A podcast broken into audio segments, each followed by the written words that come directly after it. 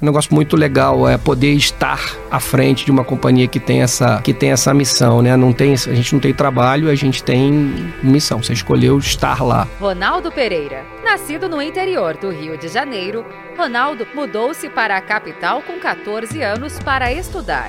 Chegou a cursar a faculdade de engenharia, mas decidiu mudar seu curso para a administração de empresas ao compreender sua verdadeira vocação: vendas e pessoas. Iniciou sua carreira em instituições bancárias vendendo produtos financeiros, mas foi no empreendedorismo que ele brilhou. Após se mudar para São Paulo, conheceu uma pessoa que lhe abriu os olhos para o varejo de óculos e armações.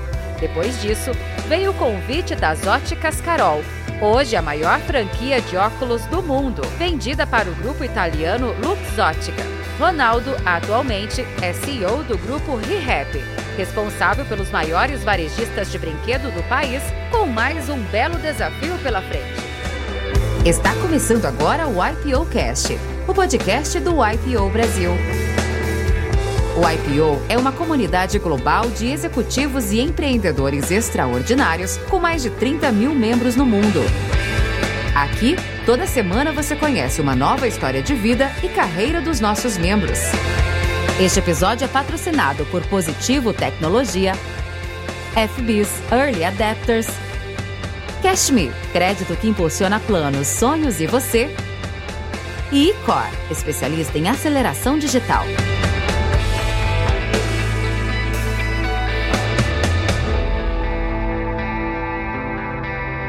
Doni, meu caro, mais uma vez aqui contigo, um prazer. E, e um prazer estar recebendo outro carioca. Tô até preocupado, porque quando senta um carioca aqui do outro lado da mesa, tua felicidade é, é assim, irradiante. É, Ronaldo, um prazer estar aqui contigo. Ronaldo Pereira, Prazer é do. IPO também. Duane, de novo aqui contigo, sempre um prazer. Ronaldo, queremos saber tudo da tua vida, né? Começando como a gente sempre começa pelo começo, suas raízes, como é que, de onde você veio, se foi nascido no Rio mesmo, enfim, conta um pouco pra gente aí o teu início de vida familiar. Primeiro, cara, prazer grande estar aqui com vocês. Parabéns pela iniciativa e pelo sucesso que já é esse podcast, esse programa que vocês já criaram, que pô, ganhem outros voos ainda mais altos e maiores. Então, corrigindo só, eu sou, não sou carioca, cara, eu sou fluminense, antes que senão minha família vai, vai tacar o... Eu sou do interior do Rio, Barra Mansa, uma cidadezinha perto de Volta Redonda. É, fiquei lá, passei né, toda, a minha, toda a minha infância, uma infância de família de classe média.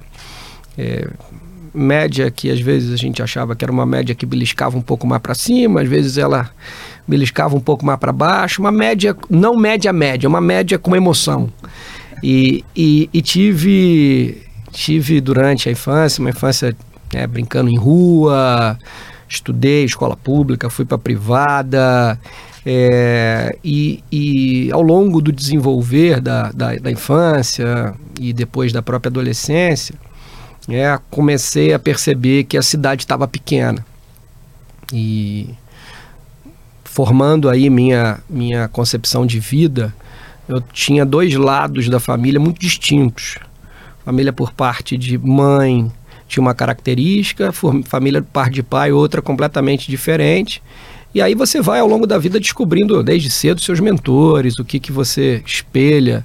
Eu, né, apesar de ter meu pai ainda vivo e um grande amigo, uma pessoa que eu me inspiro, eu não tenho aquela história de copy and paste. Eu sou o Ronaldo que tem um pedaço de cada pessoa que conviveu comigo e me cedeu um pouco do seu conhecimento, um pouco da sua sabedoria ao longo da vida. Mas a nossa história tem uma característica, um, carrega muito dos nossos pais, né? Eu queria que você falasse um pouco o que, que seu pai fazia, o que, que sua mãe fazia. Vamos um lá. Então, é, esse é um pouco da, do, do que eu, do que eu vou entrar aqui. Meu pai sempre foi de uma linha muito mais é, comerciante, empresário, é, aquela, né, aquele sonhador, aquela história de, de que vou fazer, vou. Meu, meu avô, na, nos anos 60, teve uma grande rede no Rio de Janeiro. Meu pai é carioca, de olaria. Depois foi para foi para Copacabana. E meu avô teve uma grande rede de eletroeletrônico. E que, que depois foi vice-presidente de futebol do Vasco, sou flamenguista, mas pô, foi vice-presidente de futebol do Vasco, você não era um carioca muito, flamenguista é... é muito orgulho para ele. Check duas vezes para você. É, check duas vezes, peguei mais o, o Flamengo do lado da, da parte de mãe e e ele dono de cartório, não, desculpa, misturei os avós. Esse empresário, empreendedor, depois quebrou, é, as quebras fazem parte da, da, nossa família, principalmente da parte, da parte de pai, que é a parte mais empreendedora. E meu pai tinha muito dessa característica de montar negócio. Acho que não tem um negócio que meu pai não teve ainda. E das dos grandes ensinamentos que ele passou foi a resiliência, né? Porque muitas vezes quebrava, pô, ia lá embaixo, quando você via, tava ele de novo montando um negócio de novo. E variados é, negócios que ele teve de restaurante, posto de gasolina, que foi o negócio mais consistente que ele teve, e sempre né, discussões, passou por momentos difíceis com sócios, e a gente oscilava muito pelo lado de pai, com essa, pô, agora tem, agora não tem, agora podemos morar aqui, agora troca para um apartamento, mas é alugado, não é. E aquele negócio assim, eu gosto de aventura, gosto de emoções, mas com os meus pais devo ter morado, eu saí de casa com 14 para ir para o Rio. É, sei lá, até 14 anos eu devo ter morado numas 12, 14 casas diferentes é, muitas vezes por necessidade, momentos mais difíceis do meu pai e às vezes por momentos mais é, que ele estava melhor, a gente ia para lugares. Então, uma montanha russa, literalmente, da vida. E do lado de mãe. Escola também, imagino, né? Porque mudava de casa. Escola também. Você falou pública, privada, né? É, então estudei. Mudou de casa tem que mudar de escola. Mudei, mudava de casa, mudava de escola. Depois, até eu estabilizar num colégio em Barra Mansa que chama Colégio Verbo Divino, aonde fiquei, ah, aí fiquei direto nesse colégio, porque é uma cidade pequena. Então, mesmo mudando de casa, dava para manter na escola, né? É, mas fui para Volta Redonda, moramos no Rio, é, com dois, três anos, morei um ano no Rio, minha mãe não se adaptou, Copacabana, ela, ela é de Barra Mansa.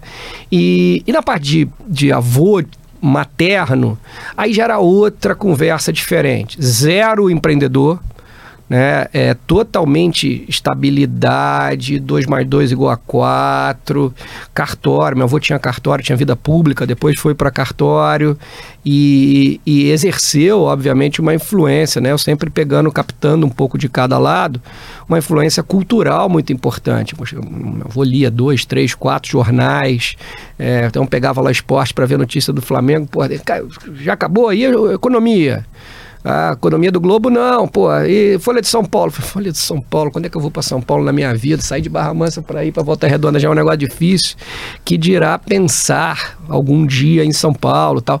Mas me lembro bastante daquela obrigatoriedade do conhecimento. Então esse blend foi interessante para eu poder entender. E, e, Angra, não posso deixar de passar aqui a parte mais prazerosa, talvez, da, da minha infância que tenha sido minhas, minha avó tinha comprou uma casa em Angra e eu passei todas as minhas férias desde 8, 9 anos de idade em Angra dos Reis. A gente ia todo fim de semana. Barra Mansa é muito perto de Angra, são 90 quilômetros. Meu pai tinha piano bar, depois teve restaurante em Angra. E foi muito legal, porque meu condomínio tinha 700 casas. Imagina, 700 amigos de lugares diferentes, campeonatos. Então, uma infância mesmo daquela de, de, de rua, de sumir de manhã, pegar caiaque e aparecer. Já morreu, não, tá vivo, calma que a gente chega, pô, tem hora. Tem irmãos? Ronaldo. Tenho duas irmãs. Tá. É, tenho, tenho duas irmãs que também aproveitaram todo, todo esse, né, esse, esses momentos que nós tivemos. Como é que é a ordem dos irmãos? Quem nasceu Eu primeiro? tenho, é, ela, eu, é, curiosamente, eu tenho a mesma diferença para os meus filhos. Inclusive um menino e duas meninas. Então eu sou quatro anos mais velho, eu tenho 49, faço 50 essa semana, é, dia 9. E minhas irmãs têm 46 e 44. E também meu filho, mesma coisa, tem 21, minha filha 17 e a outra 15. Então acabou nascendo com a mesma, com a mesma abertura. Então esse negócio do, só para a gente passar aqui para o tópico depois da saída de Barra Mansa e a ida para o Rio de Janeiro. Com 14 anos você tinha, né? Você... É, eu tinha ali, então meu avô já exercendo uma influência, meu pai naquele momento com todas essas, é, essas, essas montanhas russas do empreendedorismo que eu pouco ainda entendia, apesar de já gostar do meu dinheiro e não abrir mão dele. O que quer dizer com isso? Eu sempre, um 10, eu ia vender cachorrinho na feira, com o meu avô. Então tinha lá a criação de Doberman, lá eu vendendo cachorrinho, ganhava um dinheirinho com cachorrinho. Depois minha avó começou a fazer pão de queijo, acordava às 5 e meia, os pater, as maternas, Materna. né? É, que eu acabava, a gente Uhum. acabava ficando mais na casa deles. E vendia pão de queijo na, na, na escola, pão de queijo, pô, seis e meia, ele já chegava na hora do recreio, já mais duro. Uhum. E, pô, aí, aí entrou um cara da broa, sei lá, do pão de milho, me arrebentou, pegou meu mercado, que já estava consolidado, pô, como é que eu vou trocar esse pão de queijo? Mas ali já ia, já ia fazendo a minha graninha, então sempre... Fazer um relatório de market share aqui. Market share, eu- eu- esse espaço. E, e é mais ou menos por aí, né? porque eu sempre, é, é 10%, eu sempre coloquei assim, eu preciso guardar um pedaço do que eu ganho. Se for muito ou se for pouco, eu sempre vou guardar. E sempre- então eu sempre tive, mesmo duro, mas eu tinha, no duro eu tinha minha graninha. E, e isso eu nunca abri mão, porque sim, eu preciso, preciso criar uma base de estabilidade se eu quiser fazer alguma coisa. E meu avô, que era o, o avô mais careta, né, o mais quadrado ali, é, muito da cultura, muito da, da, da segurança, ele dizia, pô, nunca bote a mão onde você não alcança. Eu ouvi aquilo, nunca bote a mão, não, eu falei, pô, que eu vou ser como então alguma coisa? Tem que aceitar minha casta, né? É, pô, não, eu não vou. Gostei da frase, mas vou dar uma arrumada. Nunca bote a mão onde eu ainda não alcanço, porque eu vou alcançar. Vai alcançar em algum momento. Não tem jeito, que eu vou buscar, eu vou Ronaldo, buscar. E essa questão, né, de você ter pais muito diferentes, né? A sua mãe com uma Muito. formação muito centrada e correndo menos riscos, e seu pai com mais apetite para riscos, né? E a gente sabe que quando a gente vai empreender, é, essa é uma decisão da família, né? Tem que estar todo mundo comprado com aquele movimento de, de, de empreender. E de risco. E né? eu imagino que isso era um desafio para o casamento do teu pai e da tua mãe. né? Então, cara, é, talvez mais desafio tenha sido pro meu pai relacionar com meu avô, né? Porque você imagina que O assim, sogrão né, com o sogro, muito. o sogro, porra, É. era caramba, lá vai de novo, pra que que precisa mudar para um apartamento de três quartos? Vai para um dois quartos e então eram constantes as divergências é, com meu avô. E minha mãe, né, acabou abandonando o que ela fazia em estudo para acompanhar meu pai, era muito daquela geração, principalmente interior. Então ela ia, estava casada, ia no, acompanhando, mas os choques eram grandes. Os choques eram grandes porque tinha essa questão da estabilidade versus o risco. Depois a gente pode entrar no meu caso também, né? Minha esposa é super é, centrada, organizada, é, tem um perfil e eu já tenho um perfil muito mais de risco, empreendedor. Então, assim, é, ela né, não entende, mas eu não, não entende. Ela às vezes reclama, acho que é melhor colocar dessa maneira, é mais prudente, Melhor para é, você. melhor para mim. Mas se eu contar tudo Não dá. que eu tomo, ela, assim, hoje não durmo eu. Vai acontecer que ela não vai dormir também. Então, como ela dorme muito bem, deixe ela dormir melhor, pelo menos um dorme. Porque, assim, eu gosto. Você falar que a gente tem um negocinho pra gente montar aqui agora, eu já olho, eu já como é que faz, vamos lá, posso ajudar, já vou para uma mentoria, seja pro bono, seja o que for, e a gente está fazendo o negócio. Isso também foi, né, também lá na infância, na, na adolescência também, eu falei do, do pão de queijo, falei do cachorrinho, mas onde eu ganhei mais, mais dinheirinho mesmo ainda, antes de, né, ali na, na transição Rio e, e Barra Mansa, foi com ida para o Paraguai, cara. O pessoal, pô, meus amigos iam para o Paraguai para trazer coisa do Paraguai. Falei, pô, como é que eu vou nessa aí? Mas eu vou lá nesse mercado aberto trazer. Porque eu tinha uns tênis, fita TDK, lembra É aquelas um tênis fitas? branco que tinha uma Isso, estrela e uma estrelinha azul. Isso, Aquilo arrebentava. sucesso no Rio, né? arrebentava. É verdade. Aquilo vendia horrores. Fita TDK também. As fazia- fitinhas, TDK, eu falei, pô, mas preciso achar um nicho. Aí eu achei o nicho. Radinho de porteiro. Porra, essa futebol amava. Porteiro, todo porteiro ficava com radinho o tempo inteiro. Falei, tá feito o mercado. Vou lá no porteiro, vou dando no prazo. Aí comecei a fazer o crediário, aprendi a vender a prazo. Depois eu recolhia, né, a cada 30 dias. Mas, pô, obviamente, né, que não deu certo de médio prazo, porque entrou um tal de porteiro eletrônico, conhece? Me arrebentou, pô. Aquela estabilidade dos Era outra porteiros. broa na tua vida. Pô, a outra broa, a, espel- a, a, a, a estabilidade que os porteiros tinham, caíram. Pô, como é que eu achava os porteiros depois? Nunca mais eu tinha que ir pra onde, né? Tinha que achar Na um. porta do Maracanã. Pô, é talvez, lá eu Talvez acho. na porta do Maracanã que Mas, gente comprava umas almofadas assim, né? Quando a gente era moleque ia pro Maracanã. É. E via os senhores assim com um radinho de pilha e uma almofadinha, porque é, você sentava na alvenaria, né? Cada um com o seu Alvenaria. time. E aí pra quem não olhava- fosse Geraldino, né? Que não não fosse fosse pra Geraldino. geral. É, aí quando você tava sentado no Maracanã assistindo o jogo, você olhava pro lado, tinha um, assim, uma centenas de milhares de senhorzinho com um radinho assim, vendo o jogo e ouvindo o jogo. Então, Bons tempos, Bons foi tempos. muito. E aí com 14 foi quando eu fui pro Rio. Porque eu falei, pô, agora preciso dar um passo, cara, preciso sair. E ir pro Rio naquela época, Gustavo, era como ir hoje, sei lá para onde, né? Porque a molecada hoje com excesso de informação, muito mais fácil alguém ir pro Japão hoje, fazer uma faculdade ou estudar no Japão, porque você tem FaceTime, você tem isso, porque eu ir pro Rio. Família dura, né? Tu tinha nem telefone. Então era fi- ficha da Telerge para ligar para minha mãe. Minha mãe mandava carta. Rio Barra Mansa, duas horas, mas assim, eu voltava uma vez a cada três meses, né? Saindo do interior e para uma capital sozinho, morando com amigos do meu avô paterno, no Grajaú, pegando 434 para ir para Vila Isabel, estudar, porque eu falei, pô, preciso entrar num negócio de militar, alguma coisa eu tenho que entrar. Então era ou a escola técnica, que tinha lá Cefet, ou as escolas militar, que era Colégio Naval e Picai Espesex. Falei, pô, é aí que vai ser minha saída. Mas a tua veia, tua veia empreendedora já estava sendo desenhada e tua independência financeira mais ainda, né? Já tinha passado por duas ou três aí. Já tinha uns investidas investidas aí. umas É. investidas, e, mas sempre mantinha aquela base, a segurança de eu mexo daqui para cá, né?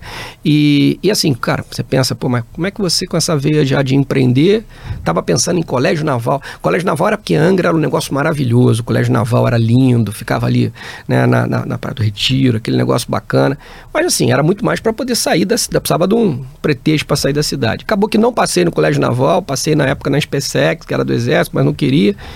Fiz uma voltadinha rápida para Barra Mansa e pum, de novo pulei para Niterói, casa de outra tia. Falei, não, porra, eu tenho que alguma coisa, eu tenho que dar certo, eu vou ter que e sempre com aquela cabeça, né? Meu pai também falava uma coisa interessante: estuda, senão você vai ser vendedor. Pô, eu estudei bastante, sempre fui vendedor, nunca deixaram eu ser outra coisa. E, e depois ele ainda brincou: pô, se não for vendedor, capaz de ser bancário. Foi onde eu comecei minha carreira no Citibank, também bancário. Então, as, as falas dele se profetizaram. E ele ainda brinca: pô, uma das coisas legais é que você não seguiu meus conselhos. Então, é, Não, aliás, você fez um tempinho na área financeira, né? Você trabalhou em mais de Fiz. uma, além Então, do City, outras segui empresas. nessa linha, né? Fui para Niterói com 17, precisava passar numa faculdade pública. Era a única maneira de estudar. é, não tinha condição de pagar a faculdade paga, a privada, né? E aí, poxa, aí foi 17 foi um ano punk. Eu não me lembro de ter ido da praia, não namorava, não fazia nada, era só livro, Deitou livro, livro, e livro, livro, livro, e estudava. E sempre uma culpa, né? Assim, pô, vamos no cinema. Não, não posso no cinema. Eu tenho que estudar. Se eu não estudar, como é que eu faço e tal? Então aí consegui passar, passei engenharia na UF, é, e aí entrou em greve, comecei a trabalhar de novo em vendas. Fui pé do atleta, pé do atleta Eu e. trabalhei na Pedro Atleta. Pô, fui cara. vendedor, pé do atleta. Cláudio Maurício. Cláudio Maurício. Cláudio Maurício. Isso aí. Agora eu vou te falar Você uma conhece o Júnior Tonini? Lembra dele, que era o supervisor geral? Trabalha comigo hoje. Não, não lembro do Júnior, mas eu vou te falar uma coisa que eu Batata. soube recentemente, talvez você saiba. Você sabia que a Iana Simões trabalhou na Chocolate? Não sabia. A Iana Simões trabalhou na Chocolate, que era uma das verticais lá da, da- do grupo Sei, Atleta, do lógico, chocolate. Bill Bros pé do atleta. Chocolate Bill Bros. O Paulinho Atleta. falou aqui pra nós no É. podcast. Não sabia. É, trabalhou na Pedro Atleta. Não, não fazia a menor ideia. Muito então fui- comecei a trabalhar no pé do Gerente atleta. do Norte Shopping. Você foi no Norte Shopping, eu fui Norte Shopping. Plaza Niterói. É. Fui Plaza Niterói, depois fui aí aquela história, pô, mas ah, não volta a greve da facu... Então fica mais um pouco, o gerente gostava de mim, aí fui meio que subgerente e tal, e, e aí, pô, óbvio que deu uma confusão na minha cabeça, porque, pô, no final já tava quase ganhando o que ganhava um engenheiro depois de cinco anos. Falei, como é que eu vou fazer engenharia pra quê? Já, né, com 18, aí é o cuidado, né, das, das, das mentorias, quem que você acha, aquele imediatismo, né, a vontade de fazer, e eu queria realmente trabalhar mercado financeiro, porque era onde estava a, nossa geração, o boom era mercado financeiro, né? Tinha ali Pactual começando, garantia é, também forte, enfim. E, e aí fui fazer engenharia, fiquei três anos de engenharia, tranquei a, a engenharia, passei para administração à noite para poder entrar de trainee, de estágio lá no, no Citibank, que ficava lá na, na, no- na, na Assembleia, Assembleia 10. Assembleia 10. Isso, que, É um prédio que era o, cônico Isso, né? era o prédio da, era o prédio da, do, do- da Cândido Mendes, desculpa, e o, o City ficava, acho que Assembleia 100, um pouquinho mais para frente e tal. Então fui, né, mercado financeiro, aceito, também é outra coisa legal. Ronaldo, sabe o que eu me lembro dessa época aí? Que era um glamour andar no centro da cidade do Rio de Janeiro. Nossa a gente com- comprava as roupas assim, né, para andar com uma roupa bacana no centro da Terninho. cidade. Tinha a bolsa de valores do Rio de Janeiro. E É. cara, assim, era uma experiência, né? Você trabalhar no centro da cidade era uma coisa assim, um acontecimento, né? Era o, era o máximo. Era o Você máximo. chegou ao centro da cidade do Rio de Janeiro, é onde tinha a Bolsa de Valores, exatamente. O mercado financeiro era Rio de Janeiro, os happy hours, famosos happy hours, restaurantes. Pô, lembra botar gravata, botar. Uma vez eu cheguei no sítio para minha coordenadora, supervisora, falei, pô, mas o salário, não, é, mas o salário tá no cartão. Parte é cartão e parte é salário. Pô, você acha que puxar esse cartão aí não, não tá no prêmio de salário? E foi curioso, né? Porque também para entrar no sítio, mim foi essa história de vendas, né? De trabalhar com vendas. Falei, pô, passamos lá, porque processo de oito meses, aquela história de, né? Entra 5 mil para entrar 10. E aí depois na, na final, Marta, se eu não me engano, que era a, coordena, a diretora de RH, falou, pô, não sei ainda os outros, mas você eu já sei, Ronaldo, tua área já tá, já sei a vaga para você. Eu falei, não, não, não, pelo amor de Deus, não vai ser o que eu tô pensando. Vendas. Vendas. Mais uma, mais uma conexão com você aqui. Eu fui vendedor de conta corrente do Banco 1. Lembra do Banco 1, que era o banco, Lembro, o primeiro lembro. internet banking do, Lembro, do Unibanco. lógico. É, era ali na. Vendas na Rio externas, Branco. né, de- Isso, era na Rio Branco, né? E, e, e era assim, o que, que o Unibanco fez? Ele criou uma agência, uma agência que tinha um número específico, e todo o serviço de atendimento era fora do ambiente físico. Então tinha um, um courrier que pegava as coisas na sua casa, pagava no banco. enfim, Lembro disso muito bem. Simulava. Então eu vendi conta corrente, fui é, na área de vendas também, fui primeiro lugar de vendedor de conta corrente. Você tem quantos anos? Eu tenho 44. É, você é mais novo. É, e, e aí virei o gerente de expansão, porque depois que você Isso, no, no telemarketing você vendia a conta e você saía bem, você, assim, eu te vendia a conta pelo telefone, eu tinha que ir na sua casa pegar os documentos, assinar a papelada, né, e ver se Botar alguns produtos, preferencialmente, se desse Exato, botar uma um conta. consórciozinho. É, isso aí já era, vinha mais É. completa. Mas foi a única experiência no mercado financeiro ali na, naquele, naquela época da vida. Mas era vendas e era venda de produto financeiro. Não, cara, mas eu fiquei aí, mercado financeiro, fui City, depois fui Banco Mercantil de São Paulo, tradicional Finasa, banco muito tradicional, sempre Rio de Janeiro, muito tradicional em São Paulo, e depois, por último, fui o Banco Industrial, que hoje é um banco chinês, que é o BINho também, o IPO, e até que falei, pô, tá chegando a hora. Cadê a veia empreendedora, né? Assim, porque você começa a ganhar dinheiro, luvas, retenção, bônus. Não, não, não é o que eu gosto. Então fazia bem feito, mas não gostava do que eu fazia. E também tem uma, tem uma passagem, né? Acho que uma das coisas importantes do mercado financeiro foi quando eu terminei Cândido Mendes, eu tinha essa história de. Essa história é complicada, porque assim, pô, duro, sem grana, o graninha. E negócio da namorada, como é que faz Niterói? Quem que vai me buscar lá? Como é que é o carro? Vai Uma carro, viagem, vai né? de, vai de ônibus, Uma ônibus, um ônibus você já diminui para namorar alguém. E, e como é que, pô, aí tem que ir pra não sei aonde. Então eu sempre tinha que arrumar uma namorada pra mim, uma menina pra mim e pra algum amigo do carro. Porra, isso era um rabo, né? Porque já era pra Trabalho um... duplo, né? Sempre trabalho, sempre foi confusão, cara. Nunca foi fácil, normal assim. E arrumava, aí pô, chegou a hora, aí depois, quando eu comecei a trabalhar no sítio, eu falei, pô, tem a grana do carro. Não, Mercantil de São Paulo, desculpa. Tenho a grana agora do carro. Me lembro certinho, era 20 mil dólares. Falei, pô, dá pra comprar um carro maneiro e tal. Mas era o preço do MBA de finanças do IBMEC, que na época era o. O, I- era, Era o MBA, aqui. né? Era o must, tirando os de fora, era o que tinha, e bolsa, né? toda a parte estatística. Pô, bicho, agora chegou a hora do carro? Não, mas então é a hora do MBA. Então peguei toda a grana, lá fui para E foi super importante na minha carreira no mercado financeiro, porque mesmo trabalhando com vendas, quando você tem o domínio dos números, é muito difícil alguém te enrolar e você desenvolve outro tipo de análise. Isso é muito importante. Acho que isso foi fundamental para eu chegar onde cheguei. Então, voltando lá para o final do, do BIC, é, na linha da vida, já casado, né? Só fazendo uma parte aqui, casei muito cedo, casei. Comecei a namorar com. Comecei a namorar numa micareta. Vocês estavam falando de micareta aqui antes no, no, Não tava no falando. Off não. Records. Mi- Mica, não sei. É, Tinha não alguma é coisa, isso? Vocês é, lembram é. das Como da micaretas? Ricardo? Daniela, Daniela. E a gente conhe- se conheceu na Rio Elétrico. Foi uma micareta que teve na Barra, acho que única, primeira e única, chiclete cruzando com. Com, com Asa asa, e o chiclete junto. Pô, a gente se conheceu, diz ela que não, que não gostava de micareta, foi nessa porque a amiga sobrou e tal e tal. E aí ali, cara, ela trabalhava na Coca-Cola. A gente começou a vida juntos, né? Ela como trainee Coca-Cola, eu no City.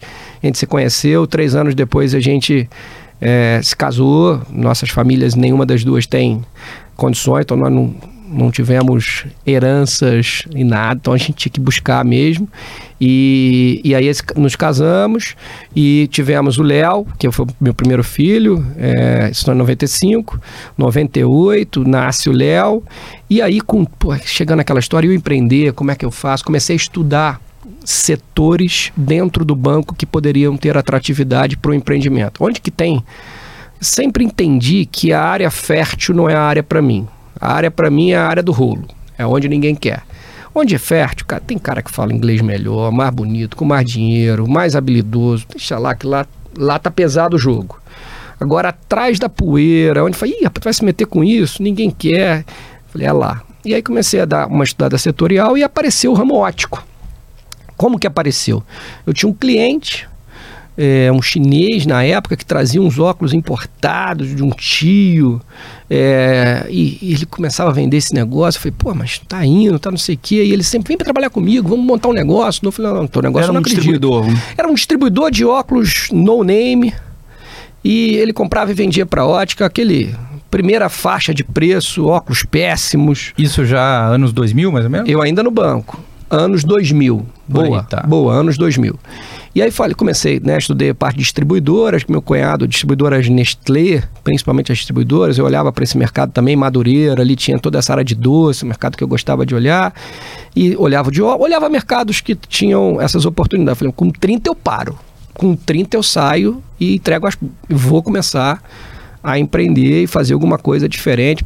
E, sabia que era um downgrade, que eu ia sair de 10 para. Eu tentava sair para 8, mas. Ia pagar um pênalti. Pênalti pesado. Mas com 30 paro naquele mindset, tipo, vou fazer um pé de meia. Vou fazer um pé de meia financeiro e como é que eu vou para algo, né? Porque o empreendedorismo versus o salário, naquela época eu tinha isso muito Sim. consciente. É o, um a gente sabe quanto que a gente ganha, o outro a gente só sabe quanto que a gente gasta. Né? Para empreender, você só tem uma certeza do teu custo, você não tem a menor certeza da sua receita. E aí a sua cabeça tem que estar tá muito preparada para isso, principalmente porque você fica sempre com aquele fantasma de, peraí, eu vou voltar lá para zero, para aquela confusão toda, não era isso que eu tinha em mente. E aí a gente, ele chegou, ele estava em São Paulo, nessa época ele estava em São Paulo, eu tirei férias do banco, é, o Sérgio Bezerra, que é o irmão do Binho do IPO, era meu chefe, vim para cá para ficar, ah, deixa eu lá olhar o negócio dele, eu olhei o negócio primeiro dia, eu falei, vou voltar, minha esposa, não, não volta, fica aí. Pô, calma, frio, tava frio um dia, pô, que isso, sai do calor para parar aqui nesse frio. Alameda, San, Alameda Santos, não, era, era, era no Jardins, na Alameda Campinas. Eu falei, não, não, não. Aí fiquei mais um dia. No segundo dia eu falei, pô, peraí, cara, esse negócio, eu já tinha estudado licenciamento. Eu falei, óculos puro não dá. Mas se botar uma marca maneira, se fizer um licenciamento, aí, opa, mais um dia. Fica não sei o que, peraí, isso aqui tem um jogo. Vamos, ah, pô, de repente tem Ana Rick, uma modelo por final das contas, ficamos, fiquei, né? Devolvi minha luva no banco, acho que foi um dos poucos casos de devolução. O Sérgio falou: rapaz, tu é maluco, não aceita demissão, aquela confusão. E nem eu sabia direito o que eu estava fazendo. Tem que ter um pouco de fé, um pouco não, né? Muito de fé e, e bastante de transpiração. E a esposa estava junto nessa? A esposa, cara, ela tava, mas eu acho que ela não entendia, nem, nem eu sabia da bronca, né? Ela, ela sabia que eu estava insatisfeito e precisava, precisava alçar voos. E, e aí, cara, a gente começou uma empresa, três pessoas, fizemos o primeiro licenciamento da marca Ana Hickman. É, ela era uma modelo, uma, uma entrevistadora, nem entrevistadora, desculpa, uma modelo de passarela. E a gente precisava de uma mulher bonita, grande, cabelo, para poder botar no material de ponto de venda. Os óculos eram muito ruins. Quando trouxemos a primeira coleção, de olhar, você olhava para ele, ele quebrava. Se batesse um vento, ele esfarelava, de tão ruim que era. Mas começamos a história de licenciamento, de mapear. Entender 2000, fornecedores na Ásia, melhorar, melhorar a esteira. Brand, e, pá, pá, lançamos, a empresa porra, foi muito bem. Em é, 2004 ele foi para a China. É, eu fiquei na companhia, né, como, como se eu saí. Nós fizemos uma, uma venda em 2006, grande, para um grande fabricante chinês, e depois 2008. É, nisso a gente já fez várias joint ventures, nós fomos parar de Ana Hickman até Cartier essa distribuidora, essa companhia. Então nós pegamos do mercado de entrada, mercado do meio, mercado de luxo. Foi um, foi um belo case, um belo aprendizado de falta de dinheiro. Começar 2003, 2004, cara, assim, era só fé. Para pagar salário eu tinha que rezar muito, porque aparecia um milagre. De repente. Cada mês porra, era um mês. Alguém comprava na é. sua região. Você, você é Curitiba? Curitiba. Curitiba, você deve conhecer a ponto de visão lá. Sim. O de, porra, Demóstenes, cara, que era um cliente que vinha, comprava, pô, ele sabia que a gente era durinho, então ele vinha com dinheiro, ele falava, pô, o cara quer 100, eu vou botar 50. Se depositar, pegar esse dinheiro, eu sei que ele aceitou o preço. Então esse era, mas era o show da vida e sempre, né, para frente. E, e aí saí, enfim, no final das contas, 2009, é, eu tinha um concorrente, era o Marcos Amaro, filho do comandante Rolim, que era meu concorrente no mercado de luxo. A gente tinha Cartier, Jean-Franco Ferré, Moschino, Missoni. Ele tinha, aí nós já estamos falando de mercado de luxo, ele tinha Tag Heuer, Alain Micli, Philip Stark. A gente viajava muito junto como concorrente e amigo. Falei, pô, Ronaldo, vamos fazer uma grande distribuidora de luxo, vamos montar um negócio bacana. Ele vem para cá, pô, coloca grana, vendia, vou vender minha participação majoritária na TAM, minha parte maior que eu tenho. Ah, cara, faz sentido, vamos embora, vamos fazer esse negócio tal. Fechamos uma joint venture em 30, fechamos a nosso acordo, fechamos uma joint venture com um grupo italiano em 30 dias, pô, com 35 ele falou, Ronaldo, complicou, vou ter que voltar atrás. É, assim, estou fazendo aqui um resumido. Mas vamos voltar, cara, tem uma Óticas Carol que eu comprei. Eu falei, eu sei, conheço Óticas Carol. Na época tinha cento e poucas lojas.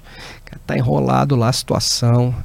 Eu pô, tô com franqueado insatisfeito. O fundador, né? O teu nome é um nome é, que agrada o fundador.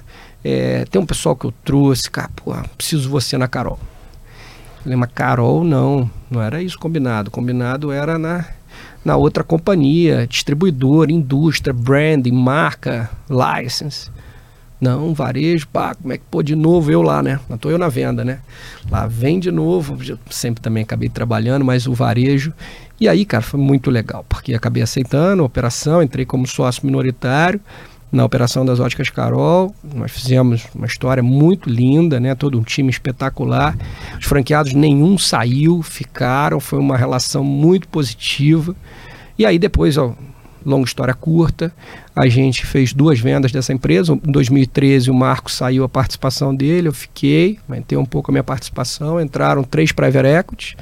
E depois de 2017 a gente fez a venda da companhia para a Luxótica, que é o maior grupo ótico do mundo, Ray-Ban, Oakley, Chanel, Prada, enfim, todas essas marcas.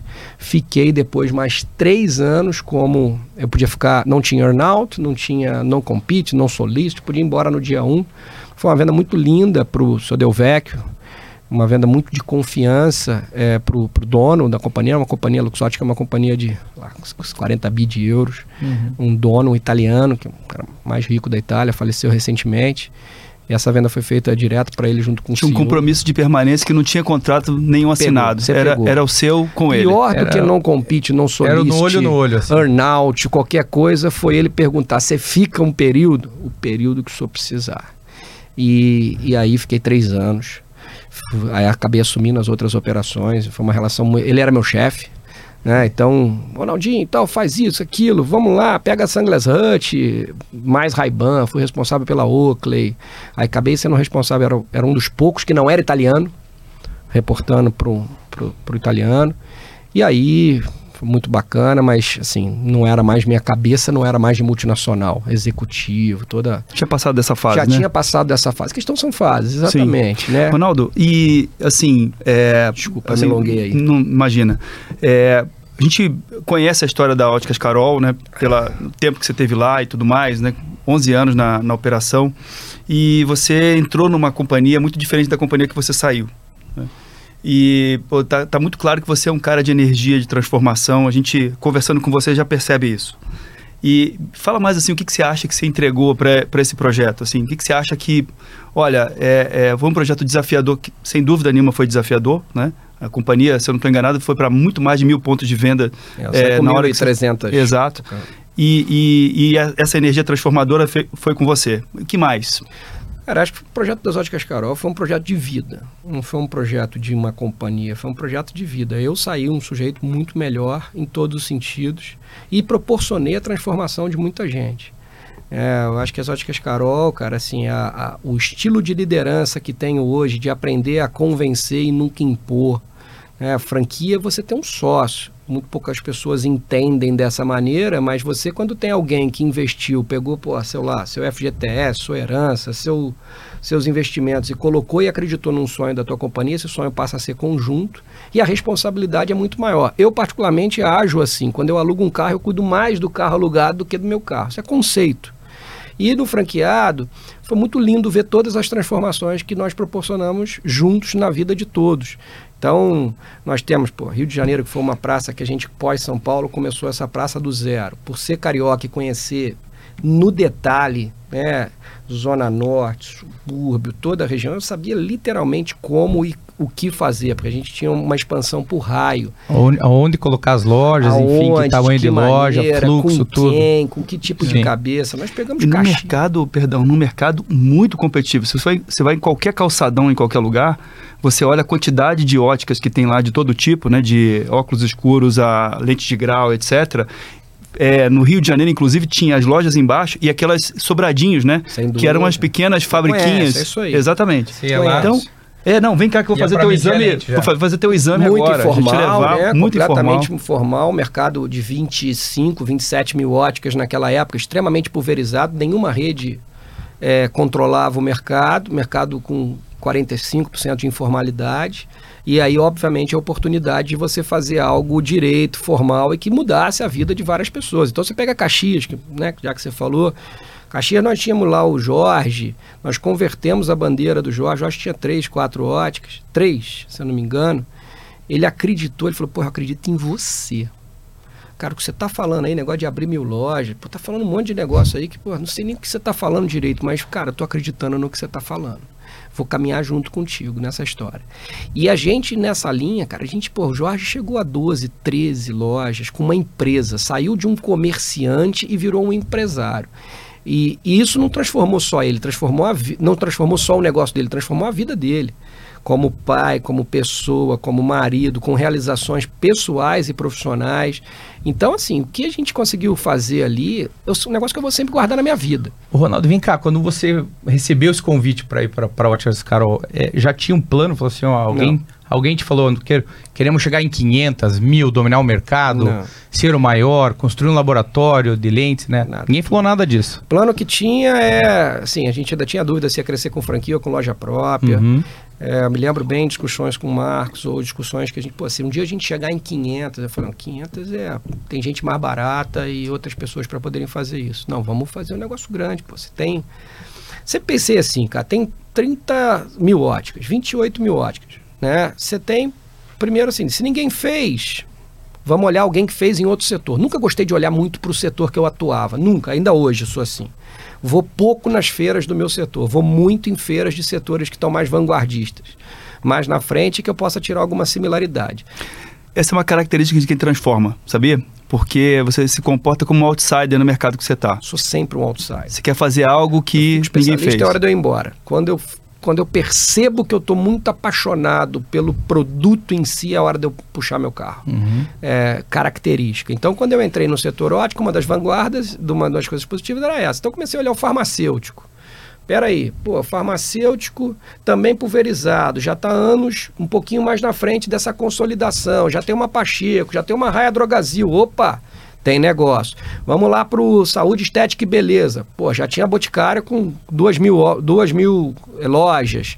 É, alimentação, já tinha Cacau Show, já tinha... Peraí, opa, tem negócio. Então vamos mil. E eu acreditava piamente que a gente precisava ser a maior para ser a melhor. Porque como o negócio de franquia precisa de escala, para eu poder entregar o melhor laboratório, a melhor lente para o nosso franqueado e para o consumidor final porque a ótica era um negócio que assustava muito, jaleco, preço caro. Assim, como é que você democratizava esse acesso, cara, num mercado que 40 milhões de pessoas precisam enxergar, 90 nunca passaram no oftalmologista, né? Assim, 7 milhões de crianças, que é o projeto mais lindo que eu pude fazer até hoje, que é uma Pequenos Olhares, projeto de óculos para as crianças da escola pública, 10 de 4,90, cara. Ninguém se preocupava, a criança às vezes não aprende, não consegue ler, não se concentra. A gente fala de educação, mas como que você vai ter educação sem enxergar? Então, assim, esse projeto foi muito bonito. É... Então tem muita coisa legal que aconteceu nas óticas Carol, cara. Realmente, assim, os quatro pilares que a gente adotava lá, que é o pilar que a gente procurava entregar para o franqueado, é uma transformação financeira. A gente não podia ser hipócrita. Primeira grande coisa que qualquer franqueado, qualquer stakeholder entrava na situação era pô, como é que eu me transformo financeiramente. Depois, como é que eu me transformo socialmente? Como é que eu sou aceito no meu bairro, na minha sociedade, no meu lugar? Como é que sim, eu passo a ser conhecido? Como é que eu sou chamado para as festas? Como é que eu sou? Pô, a gente também entrava com essa plataforma. Depois vinha a cultural. Pô, legal, eu só, mas eu só vou na feira ótica. Eu queria em outra feira. Vocês falam aí de NRF, falam aí de que é a feira de varejo de Nova York, falam disso, falam daquilo. Porra, como é que você me prepara para isso? Opa, vamos lá, tá aqui os pilares das feiras, eventos. Eu tinha um conselho de franqueado que era um negócio muito bacana. Então, alguém fazer um conselho de franqueado de auxílio ao presidente, os caras vinham para cá, a gente discutia 10, 20% do tempo a estratégia e 80% o ser humano, a pessoa. Fazia bacana. team build, fazia uma série de inovações que eu aprendi em outros setores, trazia para o nosso, sempre fora da caixa. Então isso era coisa muito legal. E o quarto e último, depois do desenvolvimento cultural, era verdadeiramente o que, que você quer devolver, qual é o give back para a sociedade. Como é que a gente, pô, não te incomoda deitar no travesseiro e saber que nós somos um país de cego? Tem 7 milhões de crianças não enxergam, tem 80 milhões de pessoas que precisam usar óculos e não têm acesso por uma série de fatores. Que Motivo maior, né? Então, assim, ali conectei, foi a, parte mais difícil, né? Você conecta, não consegui conectar a rede inteira, mas o bacana é que começou essa conexão pelos colaboradores. Então tinha uma história lá que era o orgulho do sangue azul. Esse orgulho de pertencer, ao, porque a, a empresa era azul, uhum. isso era muito legal. E, e, o Pequenos Olhares foi esse, esse propósito muito bacana que, que fechou o ciclo lá quando você descreve Legal. isso, né? A gente já falou várias vezes aqui da marca da reserva, né? O trabalho que o Rony fez. E, bem, e aí, meu amigo. Pois é, como você consegue é, desenvolver uma marca, né? Que ela ganha um espaço para ser não um produto que você compra, mas um estilo de vida que alguém adota. Então, quem compra a reserva está é, tá querendo comunicar para quem está em volta outras coisas além de usar uma camiseta daquela Sem cor, dúvida. né? E, e, eles conseguiram desenvolver isso, né? Colocar toda esse essa paixão na marca, esse propósito, esse sentido nas coisas, né? E eu acho que assim, quando você descreve essa, essa jornada, eu tenho certeza que parte do valor que foi capturado desse projeto tem muito a ver com o quanto ele tocou as pessoas, né? Sem dúvida. Né? O quanto ele e perdão, não, viram seguidores, né? Seguidores. É, é, uma seita já quase aí. Não é. era um negócio, né? cara, era um propósito é. de transformação. É. Por isso muito difícil para quem comprou entender o que comprou. Porque você não comprou um business. Se você olhar aquilo só como um negócio, é, você não usufrui e não capitaliza o potencial que aquilo tem. Então aquilo tinha muito mais valor que um simples negócio. Mas é óbvio que isso é, não são todos os negócios que são é, possíveis de se fazer isso, mas a grande maioria dele tem condição real se você tiver uma equipe bacana. Porque eu acho que isso é legal. E no brinquedo a gente vai falar sobre isso. Sim. Mas tem uma descoberta legal. E no Rony lá, sem dúvida, a gente está já de primeira mão, vamos lançar o nosso tênis Collab aí, é, solzinho, tênis da, da é. reserva com a, com a, com a ReHap, pô, tá maravilhoso. Rony é um grande. E a reserva lançou pô. uma linha da estrela, Gustavo. Isso. Uma linha de, de camisetas, de coisas, de brinquedos. Da... Lembra do Pogobol? Sim, lógico. Então, não. tem o Pogobol da reserva agora, né? Total. né? Muito é. legal. E faz todo sentido lançar a ReHap. Você não veio com tênis da Lego, alguma coisa assim? Ou... Pô, hoje não, mas tava ontem, Gustavo, e assim, é. eu, eu do usar e assim, a gente pode depois até explorar um pouco isso aí dentro do, do mundo do brinquedo, que também você vai perguntar, pô, mas você foi parar num negócio de brinquedo, como é que é isso? O que tocou e o que te faz estar lá? É, precisa ter um algo mais, que não seja só o negócio. É, isso, é, isso, isso aconteceu no, no, no Ótico, aconteceu na Carol, e agora acontece de novo na, na ReHap. Ou ou acontece lá, ou você cria os grandes motivos para fazer os grandes projetos? É boa. Eu acho que está mais para essa segunda É. Ô, Ronaldo, e antes da gente entrar em rehab, eu queria te perguntar sobre assim, é, franquias, né? Você precisou, para esse projeto funcionar bem, se especializar né, na estruturação de franquias e a, acredito que você tenha que se aproximado da Associação Brasileira de Franquias como um dos cases né, brasileiros aí de bem-sucedidos de empresas que num intervalo de 10 anos, multiplicaram por 10 o tamanho, é, utilizando esse método, utilizando esse meio. Né? Fala um pouco sobre essa tua experiência. É, a franquia, franquia não é um modelo de negócio, é um modelo de vida. Né? Você entender, e para mim é um modelo de liderança. Quando você entende a franquia e você tem, trabalhou em franquia, acho que é um grande diferencial para você ser um líder moderno Porque lá você pratica full time a liderança servidora. Você não faz nada sozinho, você faz sempre alguma coisa com alguém. Você não impõe nada, você sempre convence alguém. Porque a soberba da loja própria, né, quando você tem franquia ou quando você tem uma indústria que você manda e alguém faz, né, com pouca tolerância para o convencimento, é, para mim é onde é, difere o líder antigo do líder moderno. Então, é, a franquia me ajudou muito nesse sentido, né? De você trabalhar com essa liderança do convencimento, de estar próximo, de viver e vivenciar. Muitas das franquias das óticas Carol, por exemplo, no início, a gente trabalhou muito com conversão. Então, você trocava uma vida, uma história de um avô, muitas vezes do tataravô, para acreditar na marca e no propósito que você estava trazendo para o cara. Então, assim, é, é uma, é uma crença, Exatamente. é uma seita, é uma igreja, é, é mais que isso. Então, é essas Toda histórias. Uma vida, né? Acho que de 9 a 11, ou 9 a 12, a, eu era um CEO, mas na, na prática eu era um diretor de expansão. Sim. Eu estava no mundo. Eu estava comendo buchada em, em, em, Imperatriz, eu saía de Imperatriz, caía em Manaus, voltava para o sul, ia para. Que é a parte que eu mais gosto de fazer, ouvir história do empreendedor. E você aprende muito com eles, porque Mas eles muito. estão na outra ponta. É diferente Não. de ter um funcionário lá. Na, você é, tem um sócio. Gustavo, lá, eu né? só aprendi. Exato. Na verdade, assim, acho que essa é uma das grandes habilidades. Eu pouco ensinei, muito aprendi da vida. E eh, quando eu aprendo, eu acabo depois repetindo histórias que eu aprendi. É, esse é um pouco do, do, um multiplicador do, do grande barato. Né? E aí na franquia, qual é a franquia verdadeira? Aonde que eu vou me espelhar? Quem eu acredito que faz franquia bem feita? Pô, um grande case, meu amigo Arthur da Boticário. É uma franquia que eu muito gosto, porque vivi, viajamos, somos amigos e eu sei qual é a real intenção dele para com o franqueado. E sei qual é a intenção do franqueado para a marca. E como é que essa sociedade é combinada. Esse era o espelho que a gente queria fazer. Ser a Boticário dos óculos. E assim nasceu e assim a gente foi construindo as óticas Carol. Então esse era, um, esse era sempre foi uma meta e um, um, uma ambição muito grande como exemplo. E depois acabei sendo, né, você perguntou de, de ABF, eu fui diretor institucional, fui diretor de marketing na ABF, tive um tempo muito envolvido, grandes amigos na ABF, Cristina, depois Altino, por último André e agora o Tom, que são os quatro últimos presidentes. E uma das coisas que eu brigo muito na BF, a gente precisa fazer uma, associa uma associação, ela é linda, mas ela precisa ser sempre e cada vez mais verdadeira e cuidando não só do franqueado, mas do franqueador, mas também do franqueado. É, para que não vire um business de, de, de franqueadores, pseudo-franqueadores, né? Mas não esse são, é, tá, é Gustavo? É Vou falar para você, cara, é uma das associações mais bem organizadas. Não, eu digo o globalmente. de franquias, Sim. Né? Travar dúvida. ali, né? Ter, ter um, polir essas arestas aí, porque a gente sabe de marcas que vendem franquia e não vende isso tudo que a gente está falando. Sem dúvida, é. sem dúvida. Você vender só é. a expectativa, o sonho. As franquias de modismo, né? Aquelas franquias, pô, agora tá bombando isso aqui. Pô, você tá bombando isso Eu aqui. falar outro nome, né? A gente tá falando é. franquia, mas o nome certo era outro, essa é, a pirâmide, né? Porque, é, exatamente, né? Das pirâmides. Pô, você tá tão bom, por que tu não faz então com o teu dinheiro? Porque você não faz sozinho, não, vou espalhar com calma, cara, testa é. o modelo, organiza, vê direito, cara, não coloca dinheiro de terceiro, de alguém que tem um sonho em cima de um, você precisa também de um castelo de carta. Então é, franquia trabalha é. muito com essa verdade. E a verdade é essa que eu uso muito hoje na minha prática do da ReHap. É, você falou do Arthur, é, tive com ele agora num recente num, num evento onde ele falou, é, um, um, fundo de investimentos lá de Curitiba, ele foi convidado para falar.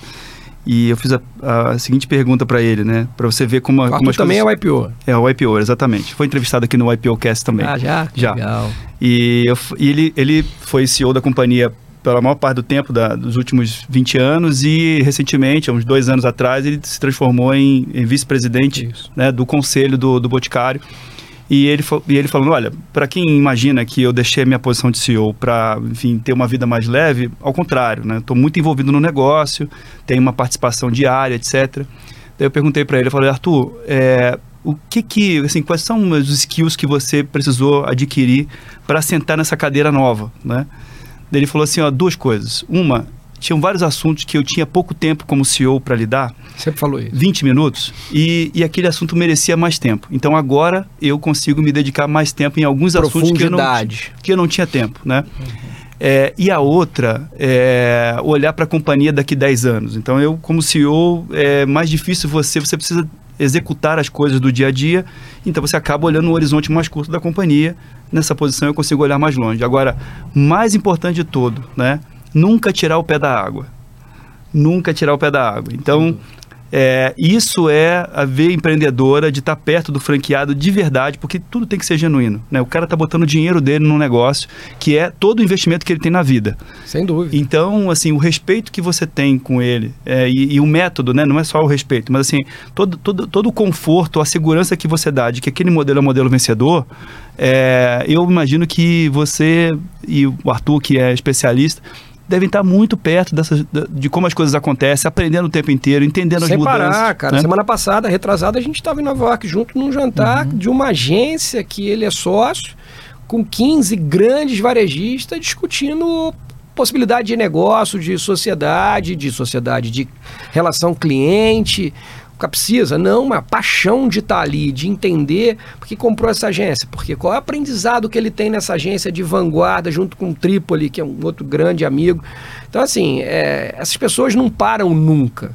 Né? Não podem parar nunca, porque são pessoas que promovem na sociedade uma transformação e encara, pega 4 mil colaboradores, 4 mil franqueados Boticário. Não são 4 mil franqueados, 4 mil lojas, mas multiplica isso por quantas famílias. É. Vê quantas. Esse sujeito não tem direito de parar. Porque se ele parar, a máquina toda é, começa a enferrujar. É. Então, é muito importante sempre estar tá motivado, estar tá com mais profundidade. Achei o Arthur muito bem, muito animado para essa fase, não só pela Boticário, mas pelo todo o grupo, de a quantidade de companhias que ele não para de comprar, né? Verdade. Exatamente. O Arthur é um, é um líder para nós lá da, do IPO de Curitiba, né? Mas Vamos vender e brinquedo? Rap? Pois é. brinquedo. É. Vamos lá. Cê, você, você trouxe teu lado infantil? Será? Veio junto ou é business você mesmo? Falou um pouco da estrela. Não. É. É, acho que assim, cara, com todo né, a humildade aqui, obviamente que assim, a gente, uma das coisas que a gente precisa saber é o momento de quanto essa história de, do ganho, né? Toda hora tem que ganhar, tem que ganhar, tem que ganhar, tem que acumular, tem que fazer.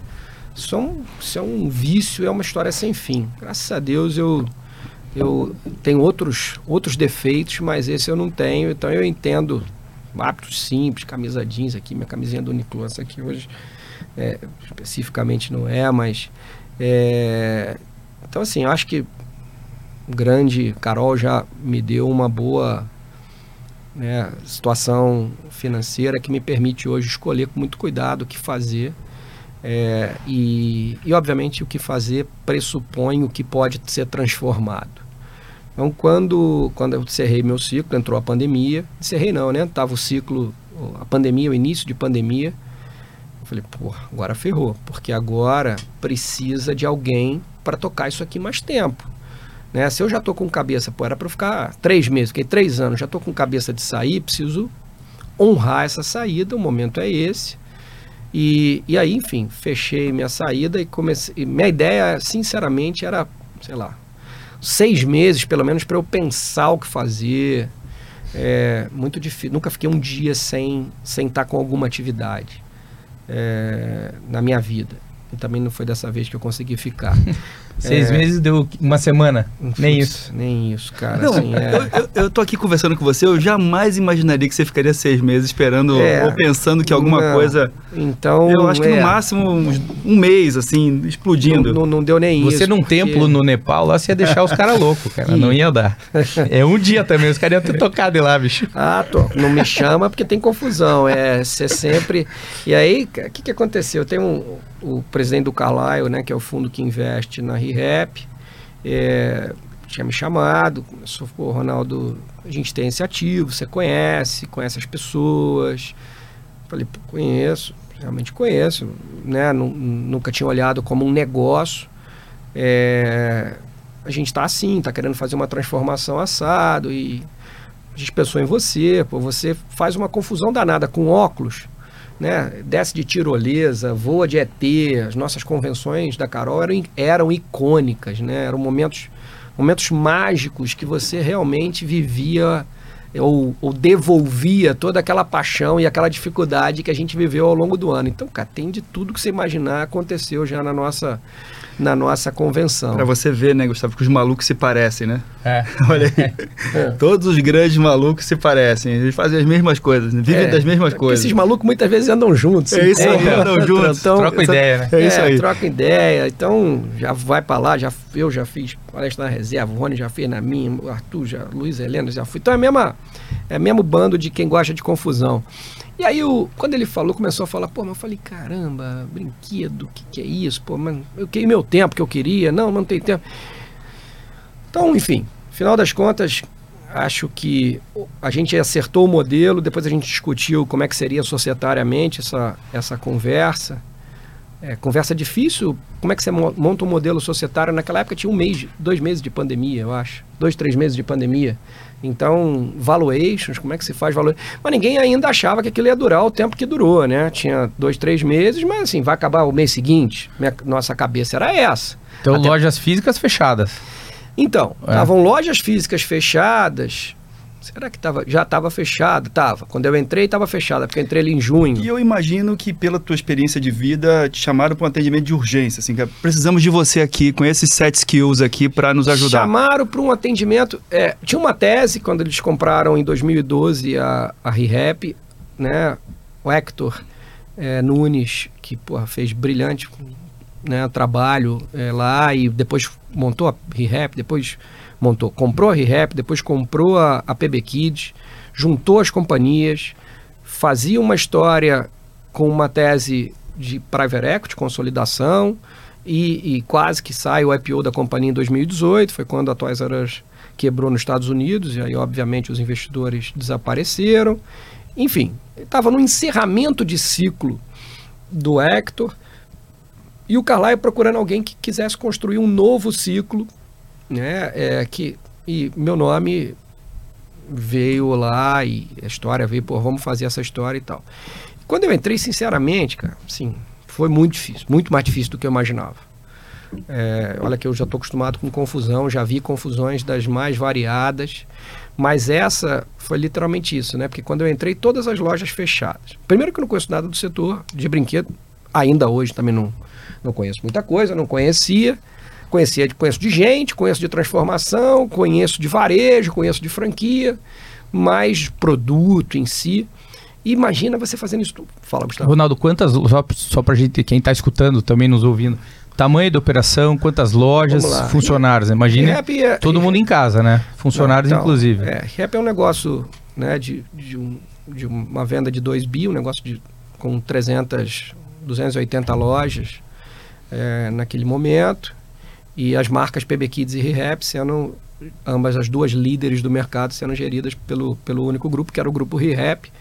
Naquele momento que entrei, todo mundo em casa, home office 100%, é, todas as lojas fechadas, fornecedores, né, a gente discutindo como é que paga, se paga, shopping, aquela discussão, paga, se paga, como paga, colaborador, você mandado embora, não vou, eu vendo todo mundo pela tela, né? Não fazia a menor ideia se o cara era da ReHap, não era, de onde que ele era e, e o que, que ele estava falando. Toda uma implementação da transformação digital na companhia, Dark Store, chip, loja que chipa, loja que recebe, é, picape, WhatsApp, né? toda aquela confusão tecnológica sendo implementada para poder atender os pedidos, mas na prática a gente estava com uma situação de venda muito baixa, é, mesmo no digital, porque a, a gente vive muito de alguns eventos.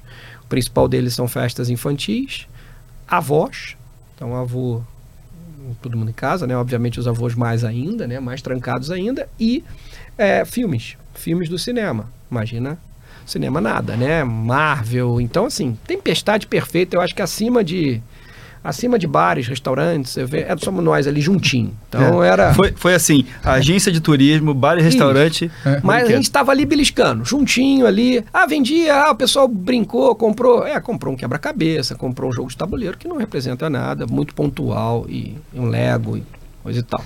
E aí a história é a seguinte, pô, o que, que eu vim fazer aqui, cara? Sinceramente, eu falei, pô, pelo amor de Deus Né? E aí comecei a entender o negócio, um pouquinho do negócio. Falei, peraí, esse negócio é um negócio que está montado muito na, na configuração, né? até pelos próprios gestores que vieram muito do Walmart. Ele estava muito com a ideia mais supermercadista, chegou a ter uma característica do supermercado dos brinquedos. Loja Falei, física grande, né? Loja física grande. Falei, isso aqui eu não acredito, cara. Não é o que eu, que eu creio. Mas peraí, calma, entrei agora, segura, né? Vamos tentar. So... E aí, obviamente, entramos no modo sobrevivência. É, peraí, primeiro eu preciso ter uma confiança para os fornecedores, para os bancos, que a gente não vai quebrar. Porque a grande primeira dúvida, imagina, né? Um negócio que eu havia discutido dois, três meses antes de uma sociedade, um negócio bacana e tal, tinha ido por água abaixo tudo, né? E culpa nenhuma de ninguém. Nem do Carlyle, nem nada. O, o, a gente passou, vem viver um momento muito triste e sério da humanidade. A discussão era quando? Quanto a discussão tempo? era quanto? Quando? Discu sendo honesto, a discussão é. era quanto? Mais seis meses para lá, mais um três meses para cá, negócio de RJ. Eu falei, pelo amor de Deus, eu não sou cara de RJ. Outro cara... set skill, outro tipo é, de. É outro perfil, exatamente, Sim. né? Assim, é, não é a minha. Eu não fui contratado para isso e o fundo foi muito fair nesse sentido. Isso é zero chance nós vamos honrar, nós vamos fazer isso acontecer. Porra, e acreditamos em você para isso. E, e aí fui conhecendo um pouquinho mais. E aí você falou de estrela, né? Foi um negócio muito interessante, porque imagina fazer essas reuniões. Eu, eu sou cara de gente, eu preciso ver gente. Então, desde que abriu a primeira loja, eu estou no escritório. Outra coisa de maluco. Gostar de estar é. tá perto de gente. É, então você imagina, eu não consigo imaginar uma loja abrindo, um colaborador se expondo e eu estando em casa porque eu sou presidente da companhia, porque sou diretor, porque sou alguma coisa. Então isso não existe. Zero de chance comigo de ter acontecido. É, e não aconteceu. Então, ali, é, quando a gente começou a entender do negócio, conhecendo um pouco das pessoas, os fornecedores apresentaram os fornecedores se apresentaram. Eu gosto muito de brincadeira, gosto muito de jogos, gosto muito de energia. Minha mulher sempre falou: você vai ser uma eterna criança. Eu não entendia muito bem o que ela estava querendo dizer, depois eu entendi onde eu vim parar. É, de uma eterna criança e a importância de ser criança, de jamais perder essa alma. É, e aí, rapaz, a estrela foi, um, a Lego foi, Mattel foi, eu comecei a entender um pouco de muitas licenças nesse setor. A similaridade com óculos, é, com ótica é gigante. Uhum. Ronaldo, só você é maluco, né? Tem a ver brinquedo com tudo. Pulverizado, informal, é, tem todas as características. Os setores se assemelham muito, tá? os negócios se assemelham muito. No final, os gestores têm desafios parecidos. E aí, é, a estrela foi passar o filminho dela. Quando ela passou o filminho da estrela, Falei, pô, a estrela é nossa companheira, é nossa. Todo mundo sabe essa, essa é aí. Falei, música da nossa vida, né? E comecei a cantar. Falei que, pô, ouço essa música há 30 anos. Como é que eu sei a música inteira? E, obviamente, começa é o choro, né? Pô, tem negócio na mesa. Já me arrepiou aqui, ó. Pô, Você tem, tem, negócio, tem negócio na mesa. Aí depois me liga uma amiga minha, também do IPO, a Mariana, Sociedade Brasileira de Hemofilia. Você sabia que o hemofílico tal queria fazer um jogo? Falei, opa. Aí depois o autismo, me liga o Rodolfo, amigo meu do Rock in Rio. Pô, Ronaldo, autista, tem dificuldade de não estou vindo para uma empresa, estou vindo para um chamado. Né? Lá estou de novo eu. E aí, aí a conexão é diferente. Aí já não é mais o aí, aí não é que esse negócio se der certo, ele já deu certo. Aí não é que esse negócio quando vai quebrar, esse negócio não vai quebrar. Aí muda toda a configuração da companhia, a gente começa a trazer outras pessoas, outros malucos que acreditaram para trabalhar nessa empresa, porque era uma empresa que estava num momento extremamente difícil. Convencer alguém montar um time para fazer essa transformação foi lindo. E está todo mundo lá hoje. Estamos dois anos e meio depois, companhia já zero de risco, totalmente retomada, faturamento atingido, crescimento, dois anos de bônus, de metas entregues, obviamente com uma série de desafios, mas saímos de um modelo transacional, migramos muito para o modelo relacional, saímos de uma missão mais técnica, entramos numa missão construir momentos mágicos com muita diversão criamos os patamares de propósito da companhia, que são dois, brincar inclusivo e cuidando do amanhã. Então, como é que a gente cuida de economia circular? Como é que a gente traz essa preocupação, né? seja ela com plástico? Como é que a gente... Pô, ah, é poluidor? É! Vamos baixar 5%, já começamos a fazer nossa. Vamos baixar mais 10%. Como é que a gente cuida do brincar inclusivo? O que é brincar inclusivo? É nosso propósito de quê? Trazer crianças em extremo estado de vulnerabilidade ou com alguma deficiência, gente. É aqui que nós vamos focar né? A síndrome de Down, autismo, câncer. Então, assim, para você ter uma ideia, em dezembro passado nós devemos ter dado mais de 120 mil brinquedos para ONGs, associações voltadas para esse tipo de criança. O maior recebedor foi os Amigos do Bem no Nordeste, projeto maravilhoso que sou conselheiro. Então, assim, tem muita coisa bacana, é, muita coisa assim, porque agora eu com muita consciência, você bem mais precioso que uma família pode ter é seus filhos, são seus filhos, né? É, são as crianças. E criança precisa ser alegre, precisa ser feliz. Então, quando você tem felicidade, você tem esperança. E eu, o filme da estrela, você vê que nós fizemos, reserva fiz desenho, nós devemos ter feito ali, a gente já, que eu fiquei com aquele filme na relançamos, recriamos, co-criamos Pô, foi um sucesso, cara. mais de um milhão de views, adultos recomprando presentes para brincar com seus filhos, presentes que marcaram a sua história. Quem não se lembra, meu sonho era ter um falco de tal jeito, não consegui, um autorama, um ferrorama. Ferrorama. Voltou toda essa história e agora está um negócio muito divertido. Se a gente tiver tempo e consistência, esse negócio vai, vai trazer ainda muito sucesso, muita alegria. E é um resgate, Ronaldo. É um resgate. Memória afetiva. É, um resgate, porque ah, falando um pouco, ah, entrando é, nessa questão do consumidor, né? Os nossos filhos eh, têm uma relação um pouco diferente com o brinquedo se comparado à nossa infância, né? Nós tínhamos uma relação mais íntima com o brinquedo, o celular compete um pouco, né? Muito. Tem até um, um, vídeo engraçado do Porta dos Fundos que o falando dessa nova geração, né, que o cara dá um cubo mágico com todas as cores iguais. Já viu esse vídeo? Não. Ele falou assim: "Não, esse vídeo aí é para você não perder nunca. todas as cores são iguais. Então qualquer coisa que você virar, você não perde, você vai sempre conseguir fazer." É, e, e, e, eu percebo que o consumidor ele, ele mudou também. imagino que ele se eu falo dos meus filhos em relação a mim, né?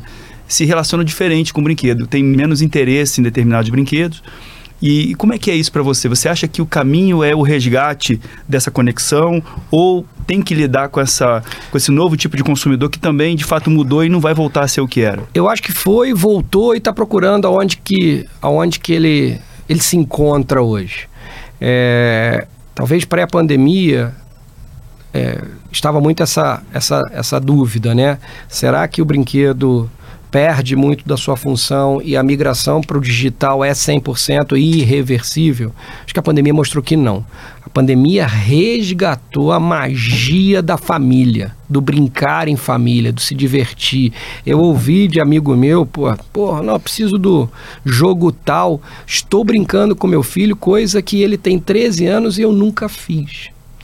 Então, assim, isso é muito poderoso. O, o que o brinquedo pode proporcionar, o brincar pode proporcionar dentro de uma família, dentro de uma relação. E aí, aquela criança que vê o pai brincando, ela passa a se apaixonar por aquela brincadeira. Porque nós acreditamos que a gente vende muito mais do que brinquedo. A gente vende sorriso e através da brincadeira, mais do que do brinquedo. O brinquedo só é um meio. Então, assim, essas coisas que a gente vê e que acontecem são espetaculares. E o resgate das memórias efetivas e a volta dos tabuleiros, a volta do Lego, o adulto descendo para brincar. É, o número de adultos hoje que tem, que compra brinquedos, é absurdo. Acho que Lego recentemente divulgou 38%, alguma coisa nesse sentido. Então, assim, é, é, cara, sendo muito honesto, eu, acho que o brinquedo volta a ter um papel de protagonista, papel esse que tenderá a crescer, no, mesmo com TikToks, e, até porque a gente pode se formos criativos e hábeis e habilidosos, podemos mesclar as duas plataformas. Pô, brinca aqui com o TikTok, deu tempo, vem para cá, puxa dali do TikTok, compra para cá, aprende quais são as jogadas e jogos e relações que você pode no TikTok aprender e trazer para o mundo físico, TikTok, Instagram, seja a plataforma que for. Eu não gosto dessa história que isso acabou, né? A gente que trabalha com loja física vive muito isso. Agora é o fim da loja física, agora é o fim disso, agora é o fim de nada é questão de reinvenção e de novo modelo que você cria. Talvez aquele, aquele vendedor que ficava dentro da loja esperando o cara chegar para aquilo não existe mais. Ponto. Concordamos. Como é que eu busco a comunidade? Como é que eu crio o social selling? Como é que eu faço o WhatsApp? Como é que eu crio a loja do vendedor? Outra história. Mas ainda continua o papel da integração. E o brinquedo é muito poderoso nisso. Por isso que a gente quer criar não só uma loja de brinquedo, mas um ecossistema da brincadeira que pega do bebê até o adolescente, nos pilares de entretenimento, saúde e educação. Esse é o nosso objetivo. Isso que eu ia te perguntar, porque você falou em ecossistema, a Ecovila, né? Que vocês montaram no Rio, se não me engano. Isso. Isso já, já vem embebedado, vamos dizer, de tudo isso que está falando. Ou seja, aproximar as pessoas, é, diversificar, né, é, democratizar. Cara, qual é- que é a ideia da Ecovila? A Ecovila é um negócio muito lindo, muito bacana. Muito bacana. É, foi numa conversa como essa aqui é, que eu comecei a falar essa história de, de junto com o Calaim, Luiz Calaim, que é meu amigo, carioca também, num programa na, na Jovem Pan.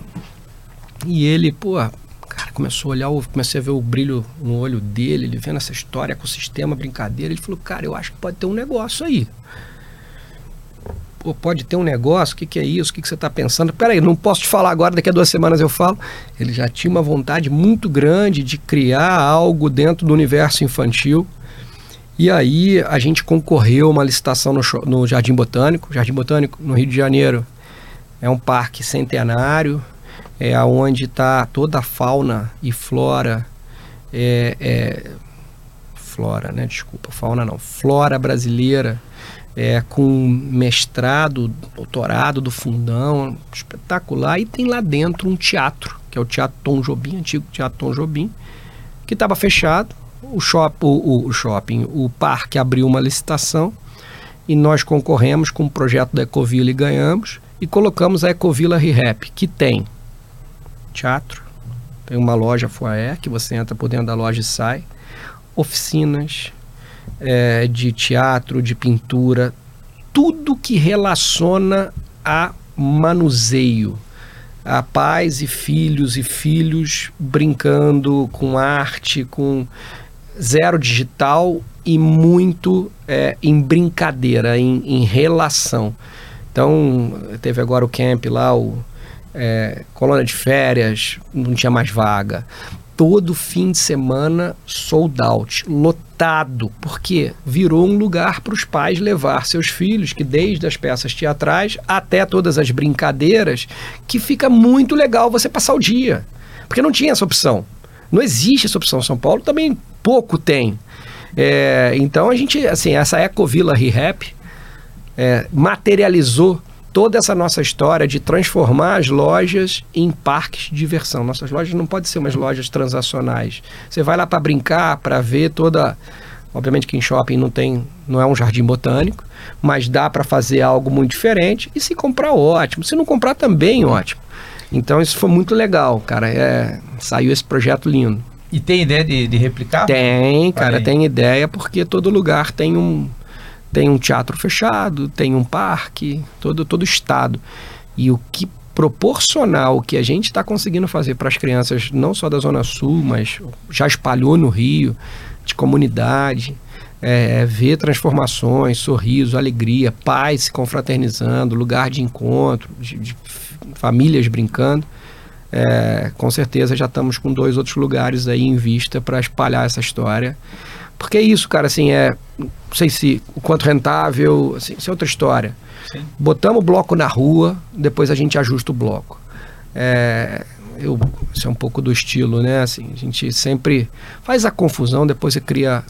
Depois arruma ela. Ronaldo, maravilhoso. Me diz uma coisa. Que brinquedo que você tem em casa? Cara, tem bastante. Conta pra gente. Pô, cara, tem, tem Lego, tem jogos, tem um, um aliado, oleado, aliado, que é um jogo de tabuleiro que meu pai agora pegou de volta, que meu pai estava inclusive brincando com os dois netos, molecada de rua de brincar, não larga ele porque é um jogo de tabuleiro de você, tipo um batalha naval. Sabe? Então, pô, a gente tem detetive, comando e ação. É, minha família, a gente brincou muito na pandemia é, de vários jogos. Meus filhos são mais velhos. A minha filha menor ama, o meu mais velho também. Então, assim, Quem não tem É. um Uno em casa? O Uno, o Uno nós temos ele físico, brincamos dele digital, eu tento levar ele pro, pro tabuleiro. O- Carta outro- Super Trunfo, eu tenho Super Trunfo é vários. maravilhoso. Clássico também. Imagem e ação é um clássico. Imagem ação, é, os jogos da estrela, é, últimos, né? Que a gente, pô, Lulu e Lalá, Pogobol. Pogobol, sou craque, cara. Pogobol. Pogobol. Você tem o roxo com verde ou o amarelo com, com laranja? Roxo com verde. Roxo com verde. Roxo com verde e assim, Pogobol é outra coisa, né, cara? Assim, pulo, subir, é Pogobol, como é que vai subir? Não, já subi, já voei, já pulei, já. É, pô, mas você sabe, você sabe pular disso? Essas coisas são eternas, essas coisas não apagam. Então, enfim, um negócio muito legal é poder estar à frente de uma companhia que tem essa que tem essa missão, né? Não tem, a gente não tem trabalho, a gente tem missão. Você escolheu estar lá. Você não tem um trabalho, você tem um isso tem que estar muito claro dentro do colaborador. Hoje, passados dois anos e meio, nosso turnover está baixíssimo. O escritório é um parque você tem que conhecer, já estão convidados. Tem a área do T-Rex, do dinossauro, tem a área Harry Potter. É, é uma confusão, rapaz. A gente, de vez em quando a gente ainda trabalha. o Ronaldo, a gente tá, é. passou um pouquinho aqui, mas está maravilhoso. Tenho certeza que todo mundo vai adorar te ouvir. É, você, o IPO, fala pra gente há quanto tempo você é o IPO e o papel do IPO na sua vida. É, cara, talvez foi a coisa mais importante que aconteceu na minha vida. É, nos últimos. Eu sou IPO desde 2011. Confesso que quando entrei pouco conhecia, falei, pô, mais um grupo para participar de network. E o André Freire, que foi quem me, quem me foi meu sponsor, é, que me convidou.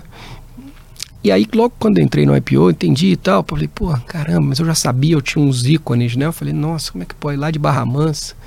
Jamais imaginei estar em algum lugar que dirá estar com essas autarquias né, do, do empreendedorismo, do executivo, de CEOs. E, mas eu ainda não estava entendendo bem, mas com logo o primeiro evento que eu fui do IPO, eu sentei do lado de um cara. Às vezes eu fico na dúvida se esse cara existiu. É, e esse sujeito, eu batendo papo com ele, era sul, do sul, e eu falei, pô, mas esse IPO é legal mesmo, que bacana, não sei o quê. Aí ele, é legal? Para mim salvou minha vida. Isso em 2011.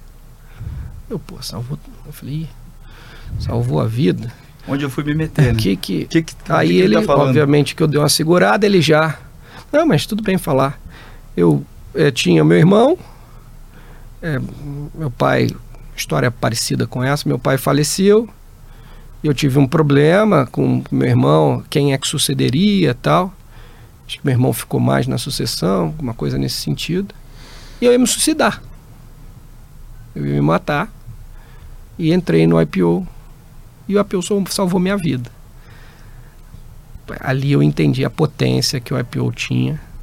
E ia ter na minha vida também, principalmente no pessoal. Tem coisas na minha vida que eu não conto nem para mim e conto no meu fórum às vezes eu me pego contando, eu falei, será que foi assim mesmo? Mas eu consigo contar no meu fórum, mas não conto para mim, porque eu sou muito espontâneo, mas pouco, muito reservado nas minhas coisas pessoais. Então, até hoje eu tento achar esse cara, eu tento imaginar de onde ele é, nunca mais vi, nunca mais achei, mas ali marcou a minha entrada dentro do IPO. É certamente o fórum dele que abraçou ele nessa causa. Sem dúvida tá nenhuma. Sem dúvida nenhuma. São as belezas do IPO, né? É. é. Você é um cara que transmite vida, energia, né? E coragem Obrigado. também. E um prazer, assim, te, te ouvir, te ver, né? É, eu tenho certeza que todo mundo vai ouvir a gente. Alguns agora vão poder ver também, porque nosso, nós viramos, deixamos de ser um podcast para virar um videocast. Boa. Mas é, para a gente aqui é uma oportunidade poder é, ouvir a tua história de perto, poder sentir você contando ela, né? É, eu que agradeço. Muito obrigado por eu isso. Eu que agradeço. E até só, desculpa aí, eu sei que o tempo está apertado, mas eu tive o prazer de apresentar o nosso case das óticas Carol dentro do FGV, que vocês devem conhecer, o evento nosso mais cobiçado, né, dentro do IPO. Agora vai Aquele ser aqui o lança... videocast. É. Agora vai ser o videocast, mas pô, é, o, é, o, é o SGV. Foi muito legal e assim eu consegui contar o case dentro do IPO e o quanto os IPOers me ajudaram. E depois é, tudo que foi profetizado, porque não dá nem para dizer que é plano, é quase que profecia, voltar e as pessoas verem que aquilo aconteceu então, assim, é, pessoal, profissional, só sou. Não tenho, não tenho que não agradecer ao IPO. Acho que é uma das coisas mais importantes que pode acontecer na vida de um, de um executivo ou de uma pessoa, de um ser humano. Maravilhoso, né, Edu? Mais uma grande história, né? É... Ronaldo, queria te agradecer por você ter vindo aqui de coração aberto, né? A gente viu o brilho nos teus olhos aqui enquanto você falava com orgulho dessa trajetória, desses seguidores que foram te seguindo pela vida também. Te desejo muito sucesso ainda, né? Obrigado. É, como, como sempre, a gente dá um, de presente aqui um livro que a gente escolhe de acordo com o perfil da pessoa. Boa! Mas, se bem que eu tô com a desconfiança agora, por causa desse livro aqui, pelo que ele falou que ele deve ter lido esse livro. Eu, eu já vi, eu já vi ele. Ah, Viu ou li? Não, não li, não, eu só ah, vi. Não, não, mas assim, se você não leu, o livro é, pô, vai ser pô, totalmente boa. Fit com você, porque o dar e receber é, fala-se uma abordagem, né? sobre a trajetória. Se da... eu tivesse lido, eu não falaria. Então fica, fica o suspense. Reservado, reservado, é, exatamente, exatamente. Mas assim, é um presente que a gente está te dando agora, o dar e receber. Fala sobre generosidade, influência, né? Uma abordagem é, diferente espetacular. sobre o que. O que Tô brincando, já li, já li o livro. Esse livro é espetacular. É? Então não vou é. te dar, não. Vou não, esse livro, para mim, assim, cara, isso, é, isso não é um livro, isso é um princípio de vida. Se você, como ser humano, como empreendedor, não tiver disposto a dar, a vida não vai te entregar. Se não estiver disposto a perder, dificilmente você vai ganhar. Isso é premissa de empreendedorismo e de ser humano. Dar para receber, isso eu aprendi em 2003 com o meu sócio chinês. Você tem que dar, ele só falava isso. Você tem que dar. A gente ia para feira de Nova York, ele pegava, tem que 100 dólares, me dá todo o seu dinheiro. Dava para quem estava na rua, dava. Cara, que compulsão para dar. Pois eu entendi como que a vida retribui quem tem esse perfil. Bom, é isso aí. Maravilha que a gente então escolheu algo que faz sentido para você. Muito. vai deixar uma Não poderia ser aqui. diferente, cara. Vai ficar guardado lá junto com os seus outros livros desse, Vou ler de novo, desse momento nosso carinho. aqui. Edição revisada, né? Exatamente. Não, Exatamente. cara, pô, vocês foram. É, acho que são as, as coisas da vida que não são por acaso. É isso Exatamente. aí. Muito obrigado pelo Eu teu que tempo. agradeço. Obrigado a todos, valeu, cara, foi bom demais. É, e que a gente conta essa história depois diferente, bacana, com mais crianças impactadas, mais vidas transformadas e mais famílias integradas. Muito bom. Quem sabe com o Ecovila lá em Curitiba, hein? É. Pô, quem sabe com a sociedade. Vamos já montar aqui, pô. Valeu, Ronaldo. Obrigado. Valeu, mesmo, um abraço. Obrigado, gente. Não deixe de escutar os outros episódios do YPO Cast, disponível em todas as plataformas de streaming.